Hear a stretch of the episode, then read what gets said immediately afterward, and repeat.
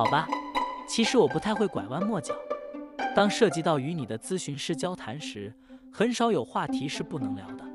相反的，不管是视频咨询还是面对面咨询，最重要的是，你用一种开放的以及允许自己把脆弱的一面暴露出来的心态来参与你的治疗中来。有鉴于此，我们今天来俩聊聊心理咨询师比较容易从来访者那里听到的一些话。以及为什么他们可能阻碍来访者的进展？我觉得我说的太多了。记住，与心理咨询师相处的这一个或两个小时的时间是你的时间和空间。如果你那天去治疗，有很多话要说，允许自己说出心中所想。与其为说的太多感到难过，不如说我有很多东西需要分享。我感谢你的倾听，我正在努力确定最重要的几点与你分享，在一个安全的环境中卸下你所有的想法，这可以是一种宣泄。与其说是道歉，不如说是停顿和呼吸，然后考虑你是否在谈论几个表面的事件，以避免涉及更深层次的问题，或者你是否对所问的问题感到不舒服。如果你最终偏离了上述任何一个领域，你的心理咨询师是有能力帮助引导你回到焦点上的。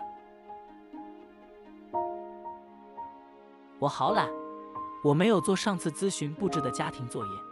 通常情况下，你的心理咨询师会在治疗结束后给你一个任务或作业，然后要求你在下次一起时汇报。虽然优先完成这项功课很重要，但如果你没能做到，也是可以理解的。与其带着那种内疚感进入咨询，不如试着找到你的任务没有从待办事项清单上勾选的核心原因。也许你在那一周很难管理你的时间，或者很难理解其重要性。也许这项任务是一个挑战，先做一个小步骤会更好。不管是什么情况，这都是你和你的咨询师在治疗期间可以讨论和解决的问题。如果可能的话。你甚至可以建议在你的实际治疗过程中完成这项任务。请记住，心理咨询是你自己的空间，你是你成长和变化的领导者。在许多情况下，家庭作业是可选的。提供家庭作业是为了帮助加强你在治疗中的工作。你的心理咨询师不是在评判你，评判你自己也是没有用的。我为我的情绪感到抱歉。心理咨询应该提供一个安全的空间来表达你的非暴力情绪，并找到支持和应对机制。表达情绪是可以的。你的心理咨询受过专业训练，可以帮助人们并引导他们到一个更好的地方。我总是只谈论自己的事情。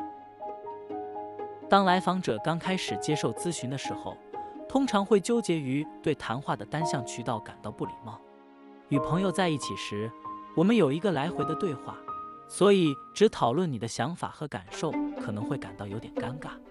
再次记住，这是你的空间和你的时间，是让你来治愈和学习的。而谈论你自己的确非常重要的一点。我不敢相信我告诉过你那件事情。来访者可能会因为他们在当前咨询中或之前的咨询中分享的信息而感到尴尬。这种尴尬会让他们感到不舒服和痛苦。一个好的咨询师可以肯定来访者的感受和经验，并帮助他们解决让他们不舒服的问题。我经常提醒我的来访者，我不会评判他们，这是他们开放和让他们对自己诚实的空间。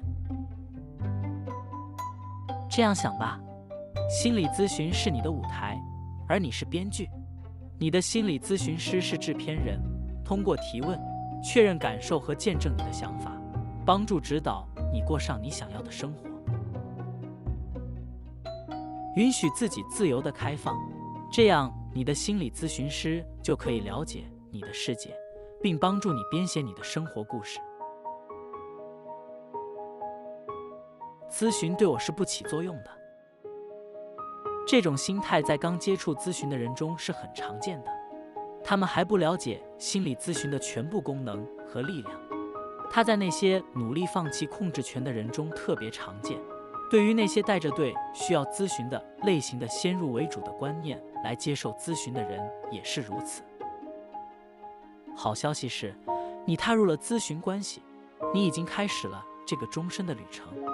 更好的消息是，你完全可以说我担心咨询对我不起作用，或我不确定咨询是如何进行的，或者是否适合我这样的话。你甚至可以说我对把控制权交给别人感到很矛盾，所以你可能会发现我有时会对你的建议产生抵触。这可以让你的心理咨询师了解你的心态，更好的帮助你解决这个问题，以便找到成功。当然，的确有一些话题和行为，对你和你的心理咨询师来说是真正的禁区。比如说，你的心理咨询师和你谈论所见的其他来访者的保密谈话，对彼此的浪漫谈话或亲密活动，以及对文化、性别、种族、性别或身份不敏感的表现。暴力的情绪也应该得到遏制。如果你感觉到并拥有这些情绪，请让你的心理咨询师知道，你们可以一起努力把他们引导到更健康的渠道。此外，心理咨询师不应提供他们对你或他人的判断或批评，不主动提供建议，或用难以理解的技术术语说话。他们还应该培养一个空间，让你感到有能力去开放。一个好的心理咨询关系是一个让你感到被尊重。安全和重要的关系。当你能够在来访者与心理咨询师的关系中建立信任，并且能够毫无顾忌地练习脆弱性时，治疗的进展就会加快。这可能需要练习和时间，所以要有耐心，给自己一些宽容。